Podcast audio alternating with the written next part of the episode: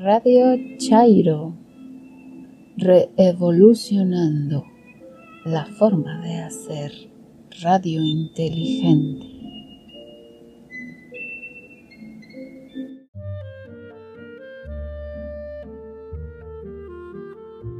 Bienvenidos, bienvenidas, bienvenidos a este un episodio más de su podcast favorito Radio Chairo.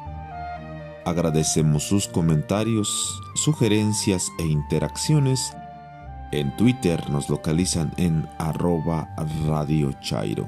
Episodio correspondiente al día lunes 29 de junio de 2020. En nuestra sección Cuentos en un 2x3 en la Sierra, en voz de Gabriela, una historia que nos hace reflexionar hasta dónde llega el amor de padres a hijos. En el más siniestro que, La ciudad de la furia, en voz de Karen, una serie de relatos y situaciones cotidianas que los dejarán sorprendidos. Y respecto a esto, en la sección disertaciones de psicología, Karen nos trae control y manejo de ira, una situación que se está desbordando últimamente en la sociedad.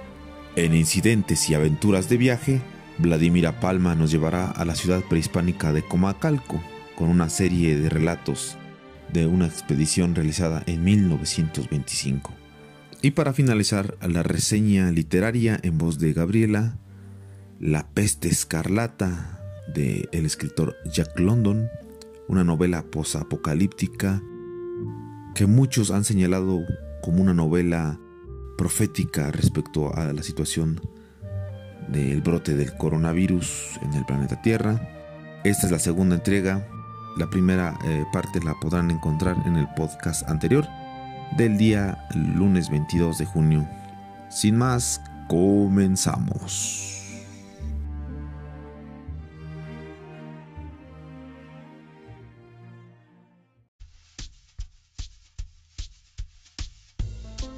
Hola, mi nombre es Gabriela. Gaby para los cuates y no cuates. Seguimos con la sección Cuentos en un 2x3. Espero les agrade y nos envíen sus comentarios y sugerencias. En la Sierra, de Arturo Barea. Esto fue en el primer otoño de la guerra. El muchacho, 20 años, era teniente.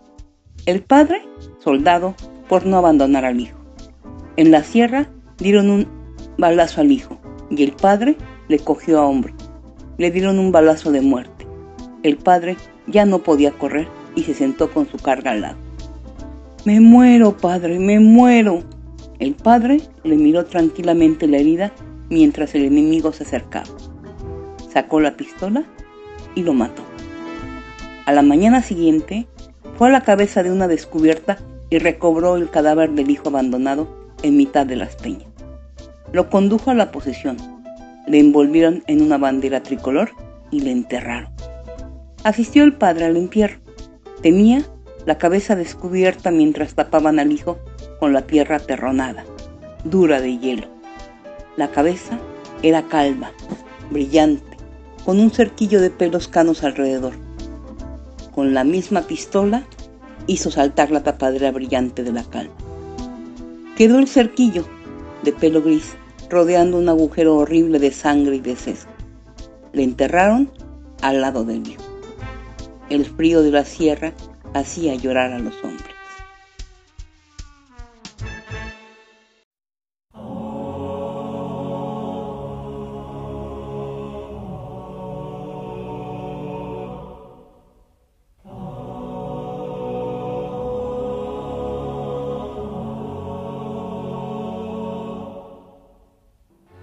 Buenos días, buenas tardes, buenas noches, escuchas de Radio Chairo. Soy Katrina. Me encuentran en Twitter como arroba Karen Kiowa. En este más siniestro que traigo para ustedes una historia. ¿Será real? ¿Será ficción? Júzgalo tú. La ciudad de la furia.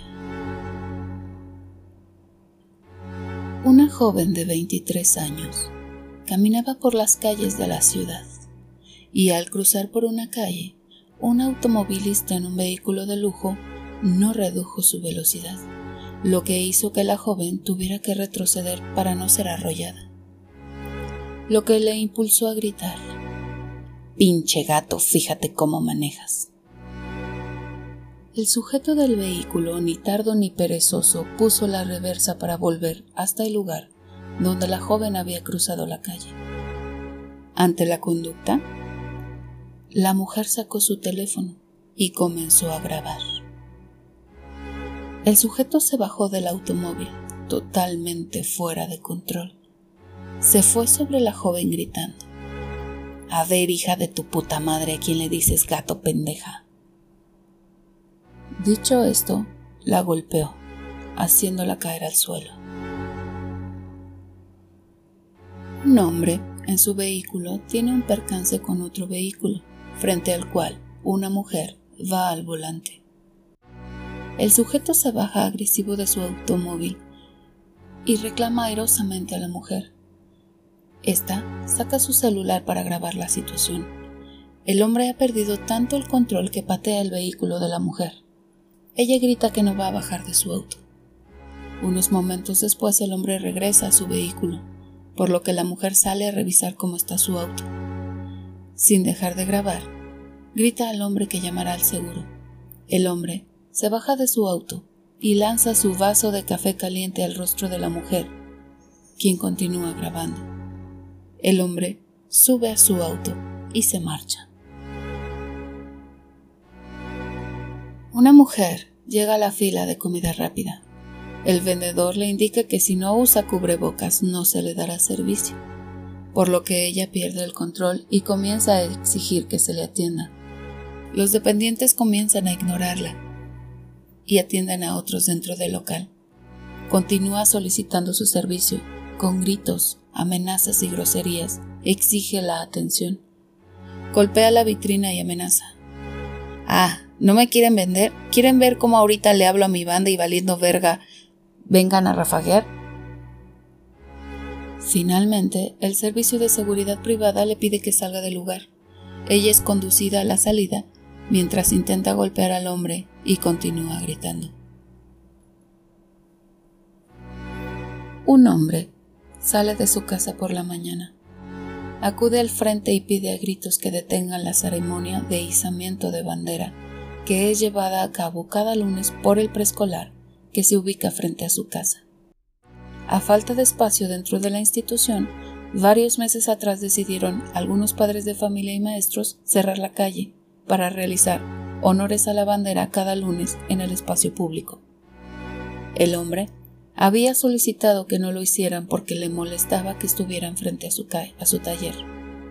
La ceremonia se llevaba a cabo por unos minutos y después ingresaba a la escuela. Ante la negativa de la institución y de los padres de familia, el hombre decidió subir a su camioneta, retroceder unos metros y conducir a toda velocidad contra el grupo de personas que estaban en la calle, entre ellos los preescolares. Dos niños murieron y decenas resultaron heridos. El hombre fue detenido y solo dijo que estaba enojado porque le molestaba que le taparan su entrada. Amigos, escuchas de Radio Chairo. A veces, la realidad supera la ficción.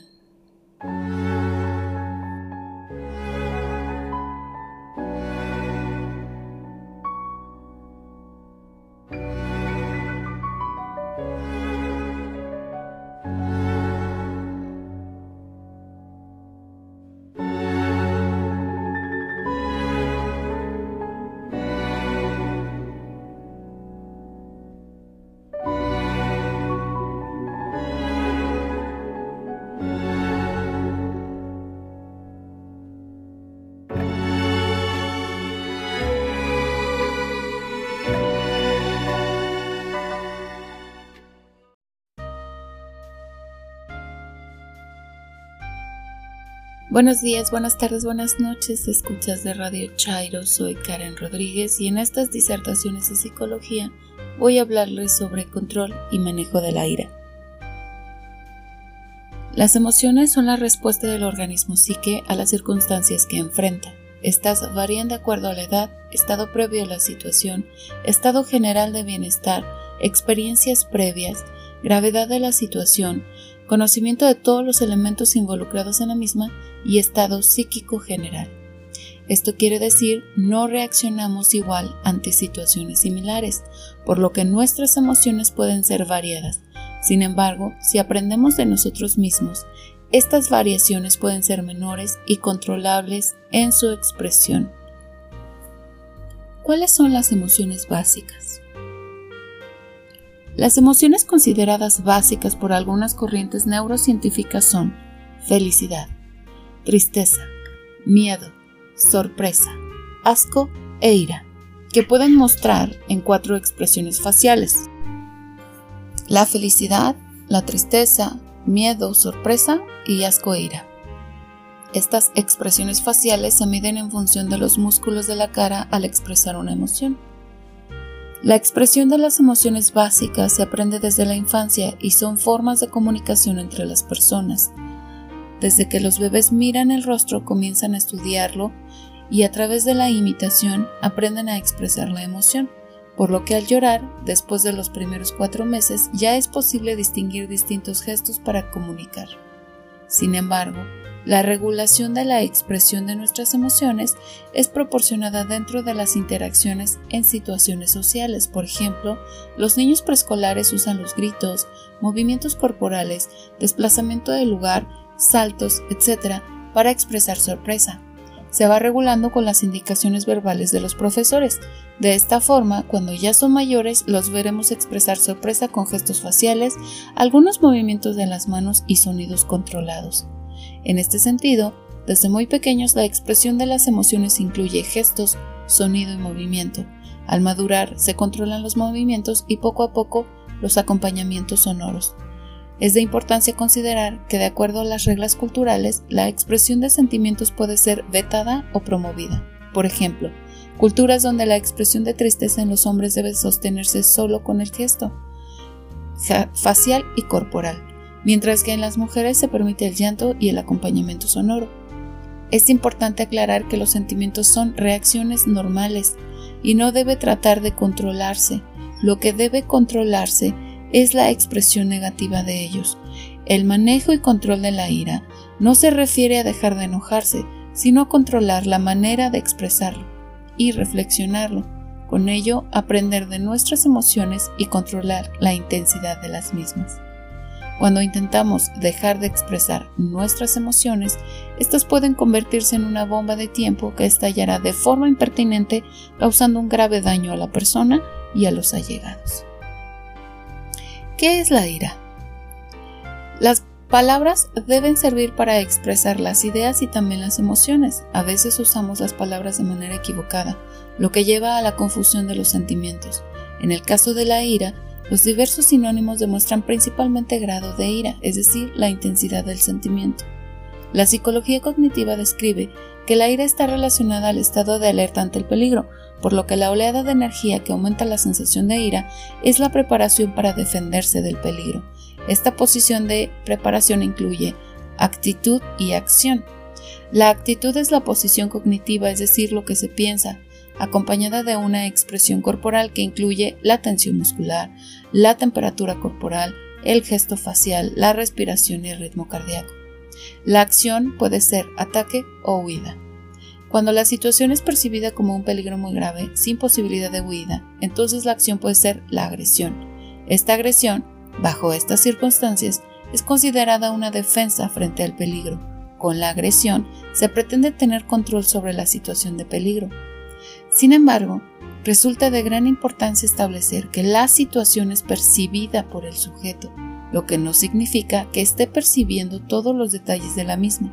Aunado a esto, el sujeto puede confundir peligro con frustración, sin embargo reaccionar con la misma actitud y acción, por lo que, para empezar a comprender las reacciones, se debe primero comprender qué percibe el sujeto, que se convierte en el motor de la emoción. El enfado, enojo y la ira deben entenderse como sinónimos del mismo sentimiento, en grados leve, moderado e intenso respectivamente, mientras que la frustración oscila entre la tristeza por decepción y el enojo por devaluación. Es aquí cuando nos damos cuenta que los seres humanos no tienen una sola emoción a la vez, sino que éstas alternan y se sobreponen, generando combinaciones positivas o negativas. Por ejemplo, frente a la expectación de un resultado, se puede ser feliz y tener miedo a la vez, al abrir un regalo, al esperar el resultado de alguna prueba, ante el nacimiento de un bebé, etc. La expresión corporal del enojo puede ascender hasta la violencia. Esta es entendida como una acción de daño sobre otro de diversas formas, violencia física, verbal, psicológica, económica y sexual, que puede llegar al grado más alto, que es generar lesiones permanentes o la muerte. Para el control del aire es necesario inicialmente reconocer cuáles son las percepciones, ideas y pensamientos que generan el estado constante de ira. En su estado leve enfado, donde las interacciones son permanentemente hostiles, o una reacción explosiva de violencia, porque esa es la manera en que se podrá incidir. Con el control de la ira se busca que se exprese de manera socialmente responsable el sentimiento de irritación. Si te interesan algunas técnicas del control de la ira, puedes comunicarte al TL de Twitter de Radio Chairo, arroba Radio Chairo o al mío, arroba Karen Kiowa. Si te interesa más sobre este tema, haznoslo saber y haremos una segunda cápsula.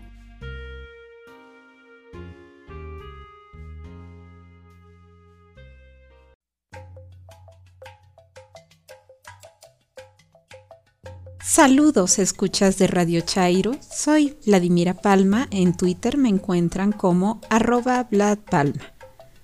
En una entrega anterior de la serie Incidentes y Aventuras de Viaje, nos habíamos trasladado a la gran ciudad prehispánica de Comalcalco, en Tabasco, de la mano de su descubridor, el viajero francés Desiré Charney, en 1880. 45 años después, en 1925, Franz Blom y Oliver Lafarge realizaron una expedición a este sitio arqueológico considerado el más occidental del área maya y que controló importantes rutas comerciales de la región. En esta ocasión los invito a que regresemos a este lugar para ver cómo ha cambiado. A diferencia del viajero francés que llegó en época de lluvias, los dos investigadores lo hicieron en secas. Arribaron a Villahermosa y de ahí se trasladaron al pueblo de Nacajuca. El territorio entre la capital del estado y este último pueblo es de tipo aluvial cortado por muchos ríos y cubierto de grandes extensiones de pasto y grupos de árboles. Durante la temporada de secas es preferible viajar de noche. Por lo tanto, salimos de Villahermosa alrededor de las 4.30 de la tarde. A una hora de camino llegamos a Tierra Colorada, donde cruzamos un caudal ancho y rápido llamado Río Hondo o González o Plátano Parece que todos los ríos de aquí tienen varios nombres. Los caballos tuvieron que desencillarse para que cruzaran a nado, mientras el equipaje se trasladó en canoas.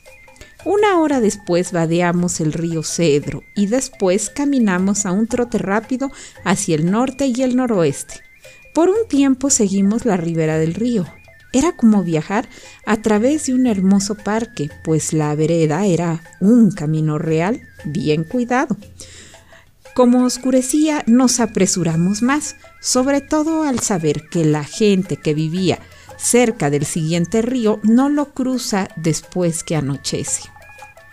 La noche era magnífica con miles de estrellas y millones de luciérnagas. Afortunadamente encontramos a un indígena con una linterna Cruzó en un segundo y con plata lo persuadimos de que nos transportara al otro lado del río. La escena era pintoresca. El agua negra, las cabezas de los caballos que pujaban a lo largo y un indígena en cada punta de la canoa balanceando un largo remo. Caminamos hasta después de las once, charlamos acerca del empedrado del pueblo de Nacajuca. Era Un lugarcito pequeño, muy agradable, con techos de tejas rojas y columnatas enfrente de las casas. Aquí y allá colgaba una lámpara de petróleo. La llegada de nuestra cabalgata provocó ladridos de los perros. No vimos a nadie hasta llegar a la plaza. Allí encontramos a dos policías bien armados. Estaban en una cantina divirtiéndose con un fonógrafo. Al preguntarles dónde podríamos encontrar cuartos para pasar la noche, contestaron que en la casa de doña Teresa. Tocamos varias veces a su puerta sin que nadie respondiera. Una y otra vez nuestro amigo llamaba. Doña Teresa. Doña Teresa. Ya nos retirábamos cuando por una hendidura de la puerta vimos la débil luz de una vela y oímos cuchicheos provenientes del interior. Las mujeres discutían la conveniencia de abrir las puertas a esa hora de la noche, pues podían ser bandidos o rebeldes. Una de las puertas se abrió ligeramente y las mujeres miraron al suscrito, rubio y en traje de viaje. Parece extraño, pero esa sola mirada bastó para que nos dejaran entrar en un cuarto grande. En él estaban dos sillas y una mesa, además de una cama de niño. Descargábamos nuestros animales y los dejamos frente a la casa. Mientras colocábamos nuestras hamacas, la dama nos trajo un buen alimento. Lo más notable de Nacajuca es su cárcel, no porque hayamos estado en ella, pero nos impresionó al pasar. El edificio se ve sólido, tiene dos puertas pesadas de madera con cerraduras monstruosas y una inscripción en la pared con letras rojas que decía, Sal si puedes. El camino adelante en Acajuca era bueno y firme, pero esto se debía a la época de secas, pues cuando llueve debe de ser una zanja llena de lodo. A lo largo del camino, a los lados, hay hileras de lo que se llama ixtle, con cuyas fibras se hacen las reatas. Algunos hilos son tan finos que parecen seda. Sabemos que hace muchos años se usaban como textiles.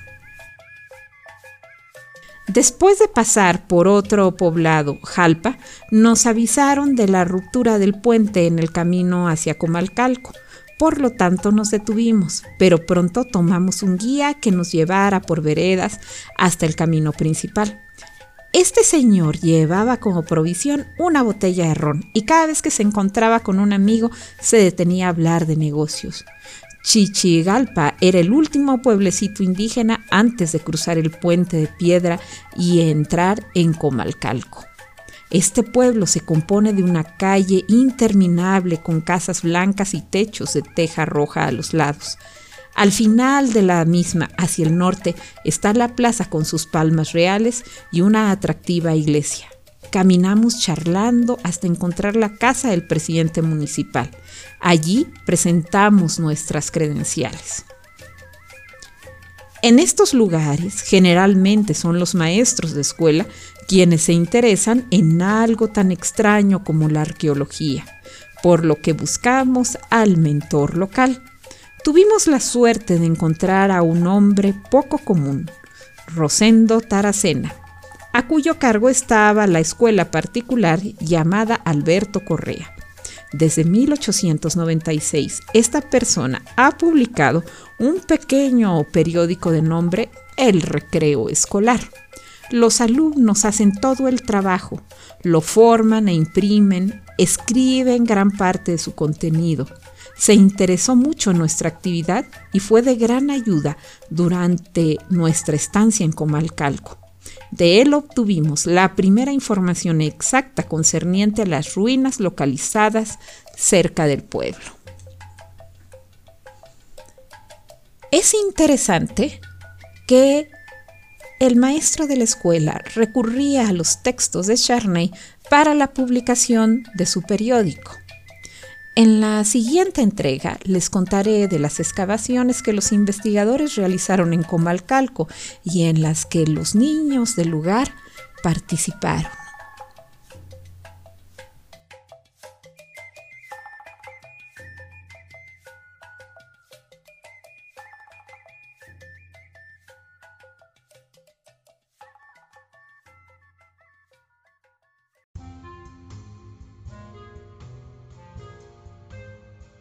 Hola, mi nombre es Gabriela. Gaby, para los cuates y no cuates. Mi Twitter es arroba hipatiam con Y inicial, H después de la T y M final.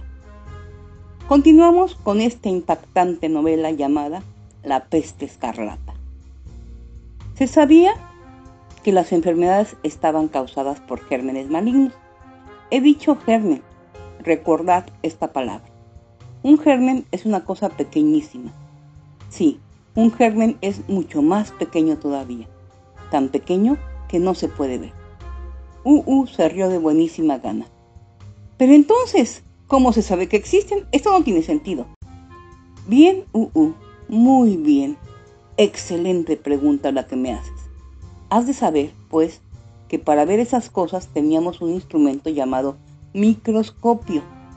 Microscopio, oyes, microscopio y ultramicroscopios. Gracias a estos instrumentos a los que aplicábamos los ojos, los objetos se nos mostraban mayores de lo que son en realidad y de ese modo podíamos ver incluso aquellos cuya existencia ignorábamos hasta entonces. Los mejores microscopios agrandaban un germen 40.000 veces, 40.000, es decir, 40 valvas de mejillón, cada una de las cuales permitía mil dedos. La garrapata de los bosques chupa la sangre de los perros, pero el germen, gracias a su extrema pequeñez, penetra sigilosamente en la sangre del cuerpo y se multiplica infinitamente. En el cuerpo de un solo hombre había en aquel tiempo mil millones de gérmenes, mil millones, un caparazón de cangrejo, ni más ni menos. A esos gérmenes los llamábamos microbios. Microbios. Muy bien. Y cuando un hombre tenía mil millones de ellos en la sangre, se decía que estaba infectado que estaba enfermo si así les gusta más. Había microbios de distintas especies.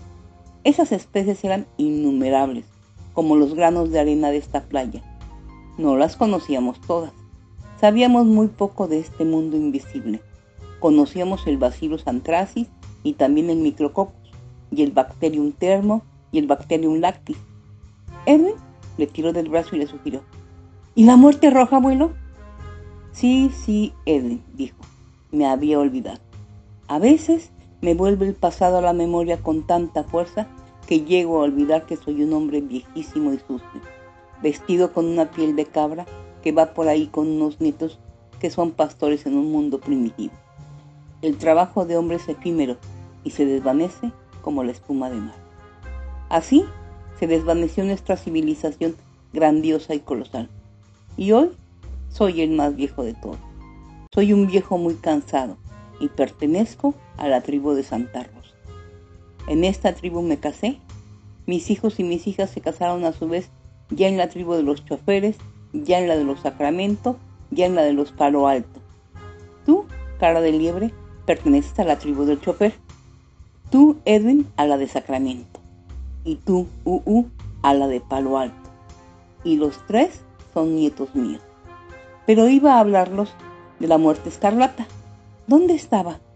Nos hablabas de los gérmenes, contestó prestamente Edwin, de todas esas cositas que no se pueden ver y que nos ponen enfermos a los hombres. Sí, en eso estaba. En los primeros tiempos del mundo, cuando había poquísimos hombres en la Tierra, existían pocos gérmenes y por lo tanto pocas enfermedades.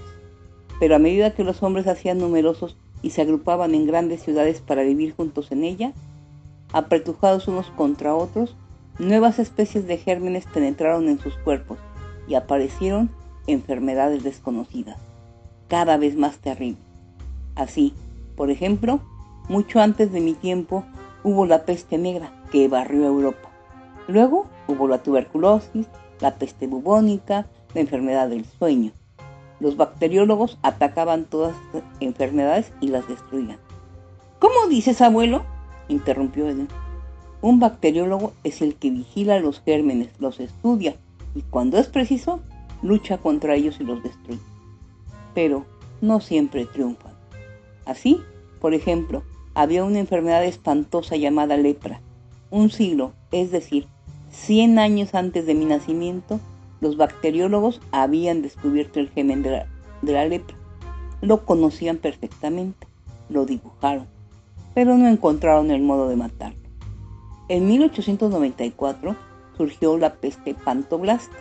Apareció en un país llamado Brasil e hizo morir a miles de hombres. Los bacteriólogos descubrieron su germen, consiguieron matarlo y la peste pantoblasta se detuvo. Fabricaron una cosa llamada suero, un líquido que introducían en el cuerpo humano y que destruía el germen del pantoblast sin matar al hombre. En 1947 hubo un mal extraño que atacaba a los niños de 10 meses o menos y que los incapacitaba para mover las manos y los pies, para comer o para hacer cualquier cosa. Los bacteriólogos tardaron 11 años para encontrar ese germen extraño, sin poder matarlo y salvar a los niños pequeños. A pesar de estas enfermedades y de sus estragos, la humanidad seguía creciendo y cada vez más los hombres se aglomeraban en las grandes ciudades. Ya en 1929, un sabio ilustre llamado Solderevsky había pronosticado que una gran enfermedad, mil veces más mortal que todas las que habían precedido, llegará cierto día y mataría a los hombres a millares y a miles de millones. Ya que la fecundidad de las alianzas, así se expresaba él, es infinita. Fue en el verano de 2013 cuando se declaró la peste escarlata. Yo tenía 27 años. Unos telegramas. Cara de libre frunció el entrecejo. ¿Unos qué? preguntó. Ya vuelven las palabras que nadie entiende. Edwin le impuso silencio y el viejo prosiguió. En aquel tiempo los hombres hablaban entre sí a través de miles y miles de millas de distancia. Así fue como llegó a San Francisco la noticia de que una enfermedad desconocida se había declarado en Nueva York. En aquella ciudad la más espléndida de toda América, vivían 17 millones de personas. De momento, la alarma no fue excesiva. Solo habían tenido lugar unas pocas muertes. Sin embargo, según parecía, las defunciones habían sido rapidísimas. Uno de los primeros signos de esa enfermedad era que toda la cara y el cuerpo del que estaba atacado se ponían rojos. En el curso de las siguientes 24 horas, se supo que se había declarado un caso en Chicago, otra gran ciudad, y el mismo día corrió la noticia de que Londres, la mayor ciudad del mundo después de Nueva York y Chicago, luchaba en secreto contra aquel mal desde hacía ya dos semanas. Las noticias habían sido censuradas. Quiero decir que se había impedido que circularan por el resto del mundo. La cosa parecía grave desde luego, pero nosotros, en California, lo mismo que en cualquier otra parte, no perdimos la cabeza. No había nadie que no estuviera convencido que los bacteriólogos encontrarían el modo de aniquilar el nuevo germen, lo mismo que habían encontrado en el pasado en los casos de los otros gérmenes. Lo que resultaba inquietante, sin embargo, era la rapidez prodigiosa con que aquel germen destruía a los humanos, y también el hecho de que la persona atacada por él muriera infaliblemente. Ni un solo caso de curación. En otros tiempos ya se había conocido la fiebre amarilla, una vieja enfermedad que tampoco resultaba nada fácil. Por la noche cenaba uno con una persona que gozaba de buena salud y a la mañana siguiente, si uno se levantaba lo bastante temprano, veía pasar el coche fúnebre que se llevaba al convidado de la víspera. La nueva peste era todavía más expeditiva. Mataba mucho más a prisa. A menudo no transcurría ni una hora entre los primeros síntomas de la enfermedad y la llegada de la muerte. Había casos en que el atacado resistía varias horas, pero había otros en que todo terminaba en 10, 15 minutos de las primeras señales. Lo primero era que el corazón latía aceleradamente y que aumentaba la temperatura corporal. Luego, una erupción de color rojo intenso se extendía como una irisipela por la cara y el cuerpo. Mucha gente no se daba cuenta de la aceleración de los latidos ni de la elevación de la temperatura, y solo recibía la advertencia en el momento en que se manifestaba la erupción. Ordinariamente, esta primera fase de la enfermedad parecía acompañada de convulsiones, pero no parecían graves y cuando cesaban, aquel que las había superado volvía de repente a un profundo estado de calma. Entonces lo invadía una especie de entumecimiento que subía a partir del pie y del talón alcanzaba la pierna, la rodilla, los muslos, el vientre y seguía subiendo. En el instante mismo en que llegaba al corazón se producía la muerte. Ningún malestar ni delirio acompañaban ese entumecimiento progresivo. La muerte parecía que no tocaba la mente, que permanecía clara y activa, hasta el momento en que el corazón se paralizaba y dejaba de latir. Otro detalle no menos sorprendente era la veloz descomposición de la víctima después de la muerte. Mientras uno la miraba, su carne parecía desagregarse, reducirse a pulpa. Fue esta última una de las razones de la rapidez del contagio. Los miles de millones de gérmenes del cadáver quedaban liberados instantáneamente. En estas condiciones y era inútil la lucha de la ciencia. Los bacteriólogos morían en los laboratorios en el instante mismo en que se iniciaba el estudio de la peste escarlata. Estos sabios eran unos héroes. En cuanto uno moría, otro tomaba su lugar. Un sabio inglés consiguió, en Londres, aislar por primera vez el germen. Se telegrafió la noticia a todas partes y todo el mundo cobró esperanza. Pero Trask, así se llamaba el sabio, murió dentro de las 30 horas siguientes. Había sido encontrado el célebre germen, sin embargo, todos los laboratorios compitieron para descubrir el contragermen capaz de matar al de la peste escarlata. Todos estos esfuerzos fracasaron. La muerte escarlata, contaba el abuelo, apareció cierto día en San Francisco. La primera defunción, no recuerdo todavía, tuvo lugar un lunes por la mañana. El día siguiente, martes, la gente caía como moscas en San Francisco y en Oakland. Morían por todas partes, en la cama, en el trabajo, en la calle. El jueves fui por primera vez testigo de una de estas muertes fulgurantes. La señorita Colbrand, una de mis alumnas, estaba sentada frente a mí en el aula, Mientras yo hablaba, observé de pronto que su cara se ponía color escarlata. Dejé de hablar y la miré fijamente. Todos los demás alumnos me imitaron. Ya sabíamos que en aquel momento el terrible azote se había introducido entre nosotros. Las muchachas, despavoridas, huyeron gritando del aula. Los muchachos salieron a su vez. Todos menos dos. La señorita Colbrand tuvo unas cuantas convulsiones poco acentuadas que duraron más de un minuto. Uno de los muchachos le trajo un vaso de agua. Ella lo tomó, bebió un sorbo y exclamó, Mis pies, ya no siento mis pies. Y al cabo de unos momentos añadió, Ya no tengo pies, o al menos no sé si los tengo. Ahora tengo frío en las rodillas, ya no siento las rodillas. Estaba tendida en el suelo, con un montoncillo de libros y de libretas sosteniéndole la cabeza. No podíamos hacer nada por ella el entumecimiento y el frío alcanzaron la cintura, luego el corazón, y cuando el corazón fue alcanzado, murió. Yo había mirado el tiempo en el reloj, había muerto en 15 minutos. Allí, en mi propia clase, muerta. Hacía unos instantes era una joven rebosante de vida y de salud, una muchacha fuerte y hermosa, y habían pasado 15 minutos. Sí, solo 15 entre el primer síntoma del mal y el desenlace. Mientras yo permanecía en aquel cuarto de hora en la clase con la moribunda, había sido dada la alarma en toda la universidad.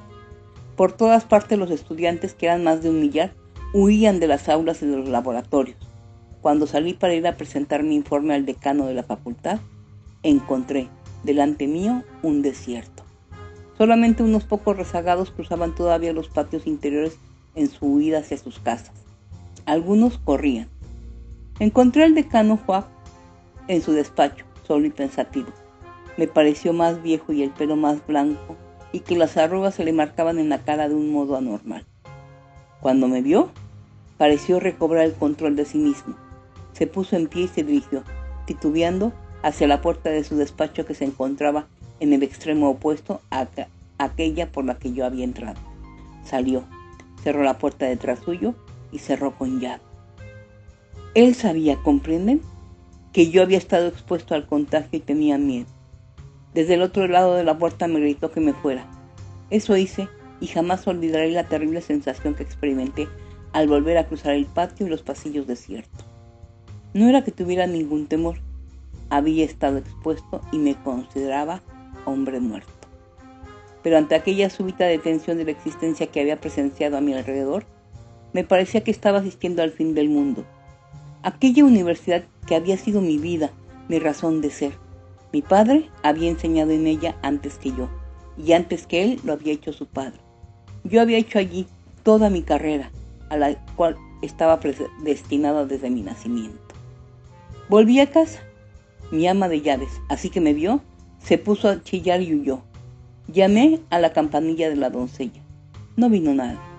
También ella se había marchado. Fui a la parte trasera de la casa y me encontré en la cocina a la cocinera preparando su maleta. Profirió tremendos gritos al aparecer yo y escapó, abandonando su maleta con todos sus efectos personales. Cruzó el jardín a todo correr y sin dejar de gritar. Todavía hoy me resuenan los gritos en el oído. No era costumbre, hijitos, como comprenderéis, actuar de aquel modo en los tiempos normales, con los enfermos. No, la gente no perdió la cabeza de aquel modo. Se mandaba a buscar a los médicos y a las enfermeras, que, con mucha tranquilidad, aplicaban al enfermo un tratamiento adecuado. Ahora el caso era distinto. Aquel mal mataba sin errar nunca el golpe. No hubo un solo caso de curación. Me encontré solo en la casa, que era muy grande. Estaba esperando el regreso de mi hermano cuando sonó el teléfono. Oí la voz de mi hermano. Me decía que no volvería a casa por miedo a contagiarse de mí y que había llevado a mis dos hermanas a la casa de mi colega, el profesor Bacon. Me aconsejaba que me quedara tranquilamente en casa hasta saber si estaba contagiado o no de la peste. No le negué razón y me quedé en casa. Como tenía hambre, intenté, por primera vez en mi vida, cocinarme algo. La peste no se me manifestaba. Podía hablar por teléfono con quien quisiera. También podía comunicarme con el mundo exterior por medio de los diarios. Ordené que se me tiraran por encima de la verja de entrada. De ese modo, me enteré que Nueva York y Chicago estaban sumidos en el caos. Lo mismo ocurría con las grandes ciudades. La tercera parte de la policía de Nueva York había ya sucumbido. Había muerto el jefe de policía y el alcalde.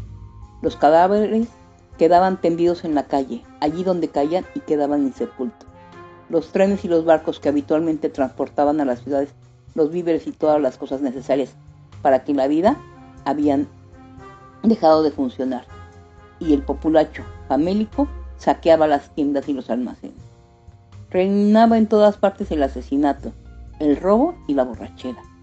Millones de personas habían abandonado ya Nueva York, así como las demás ciudades.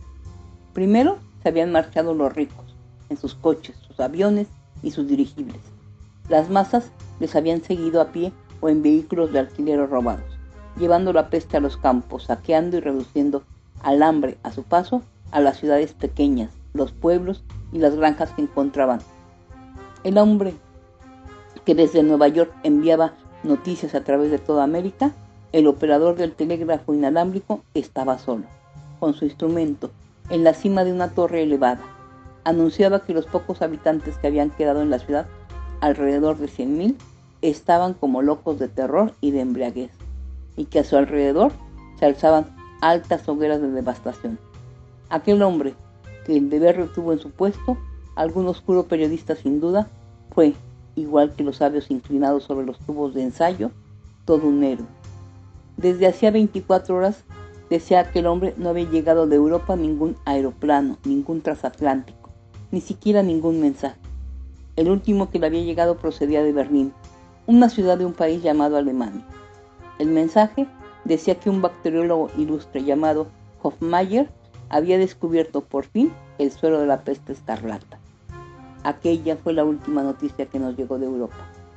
Lo que resulta, de cualquier modo innegable, es que el descubrimiento había llegado demasiado tarde, tanto para Europa como para nosotros.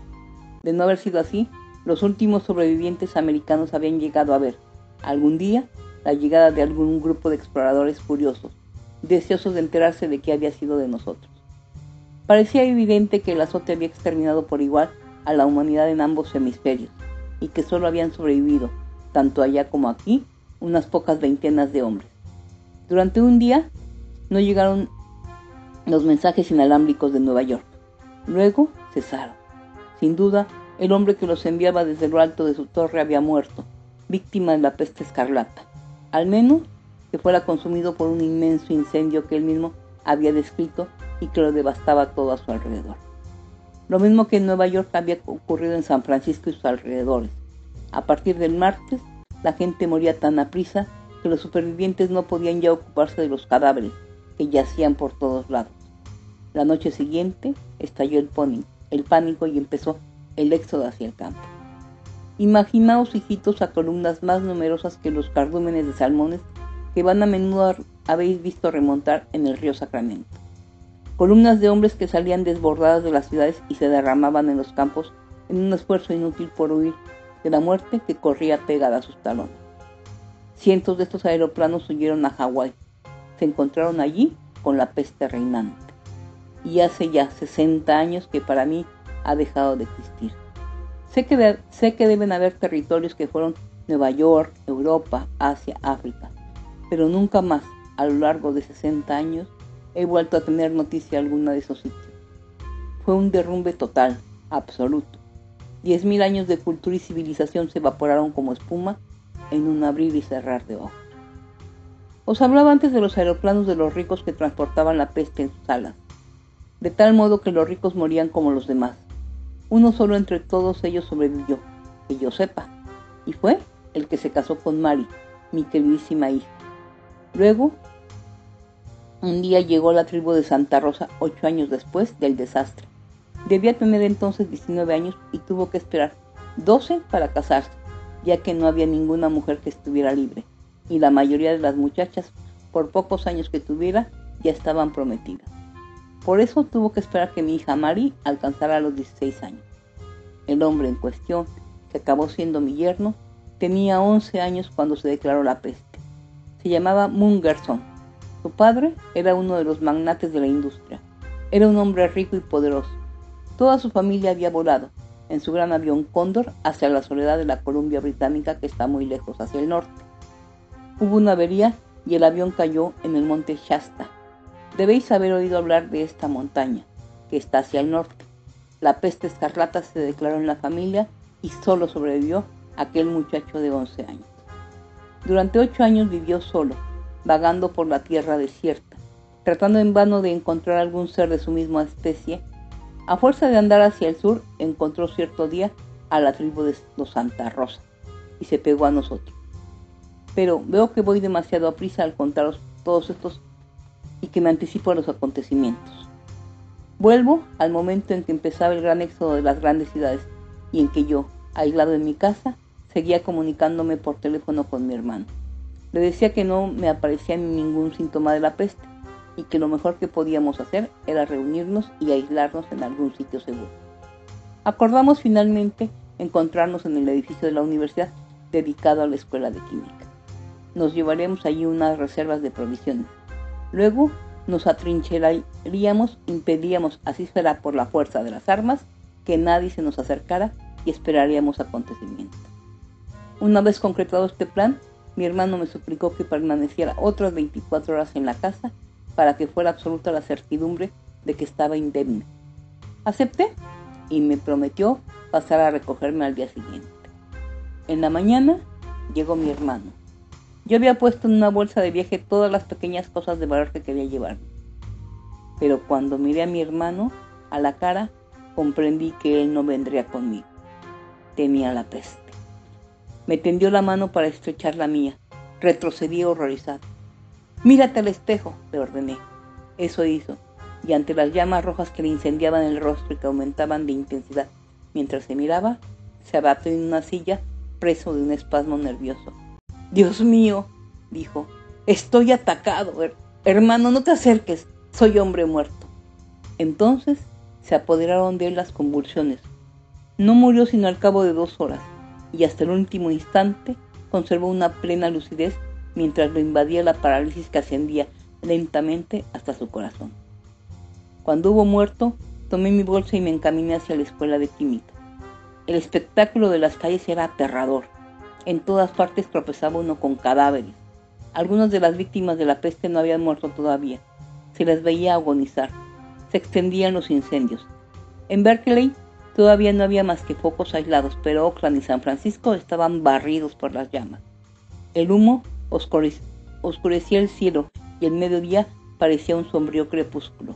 Por momentos, cuando soplaba el viento y desplazaba a un lado u otro aquellos humos, el sol perforaba difusamente la bruma y se me entreveía su globo, de un ojo apagado. Lo cierto, hijitos, es que aquello tenía todo el aire del fin del mundo.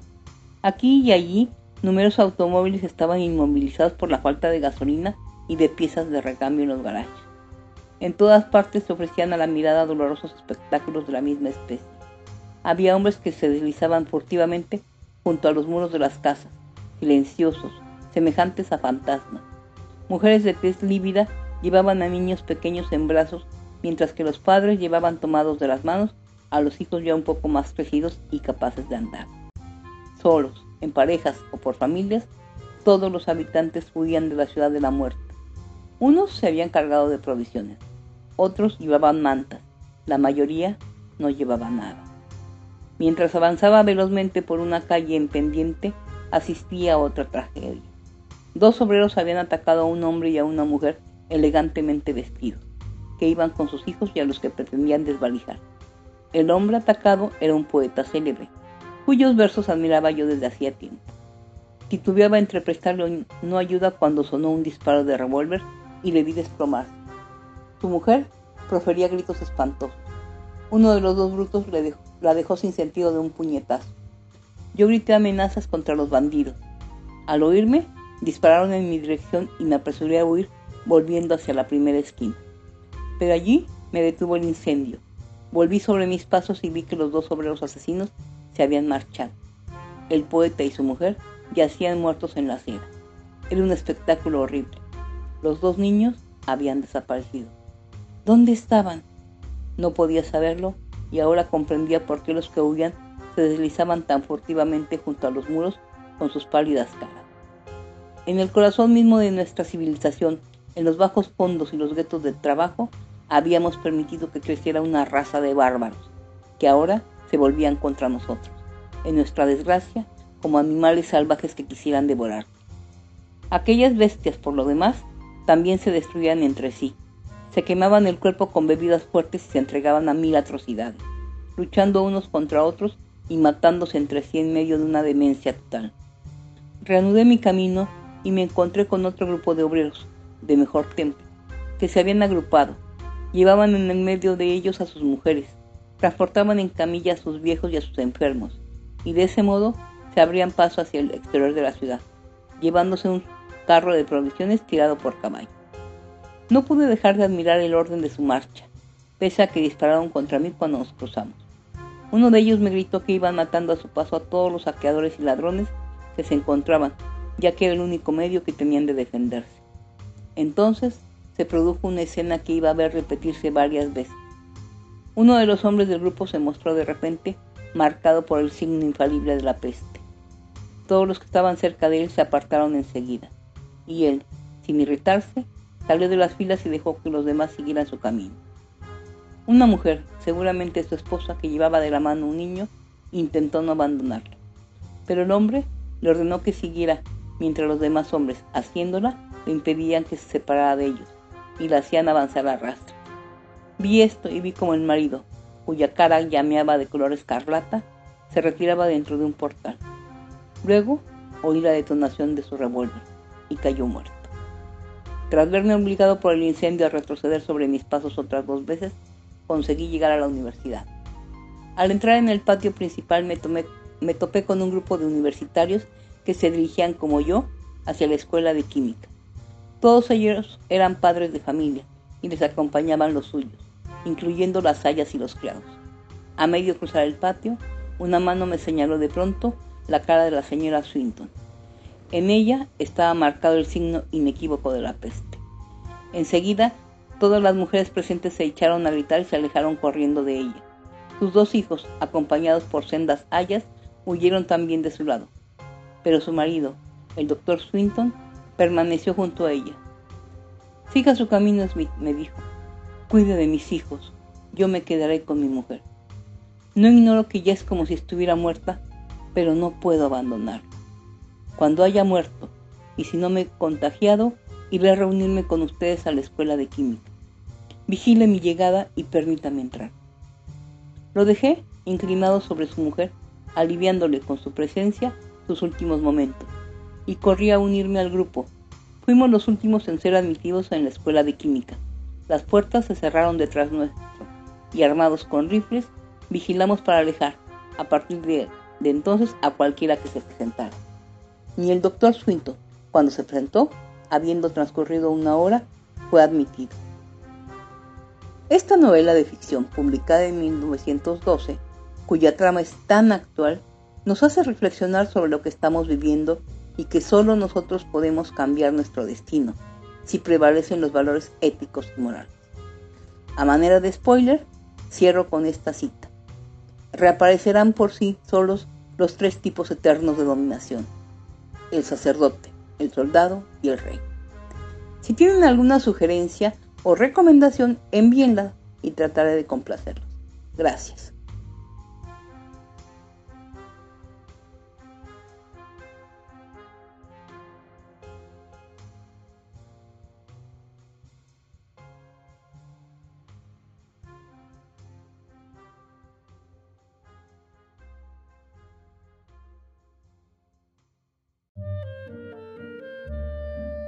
Muchas gracias por sintonizarnos, espero que el contenido del podcast haya sido de su total agrado. Esperamos escucharnos la próxima semana y por favor, y por favor si tienen algún comentario, sugerencia respecto al podcast, por favor en arroba Radio Chairo en Twitter, nos estamos escuchando. Recuerden mi consejo personal, hagan el amor y no la guerra. Hasta la próxima.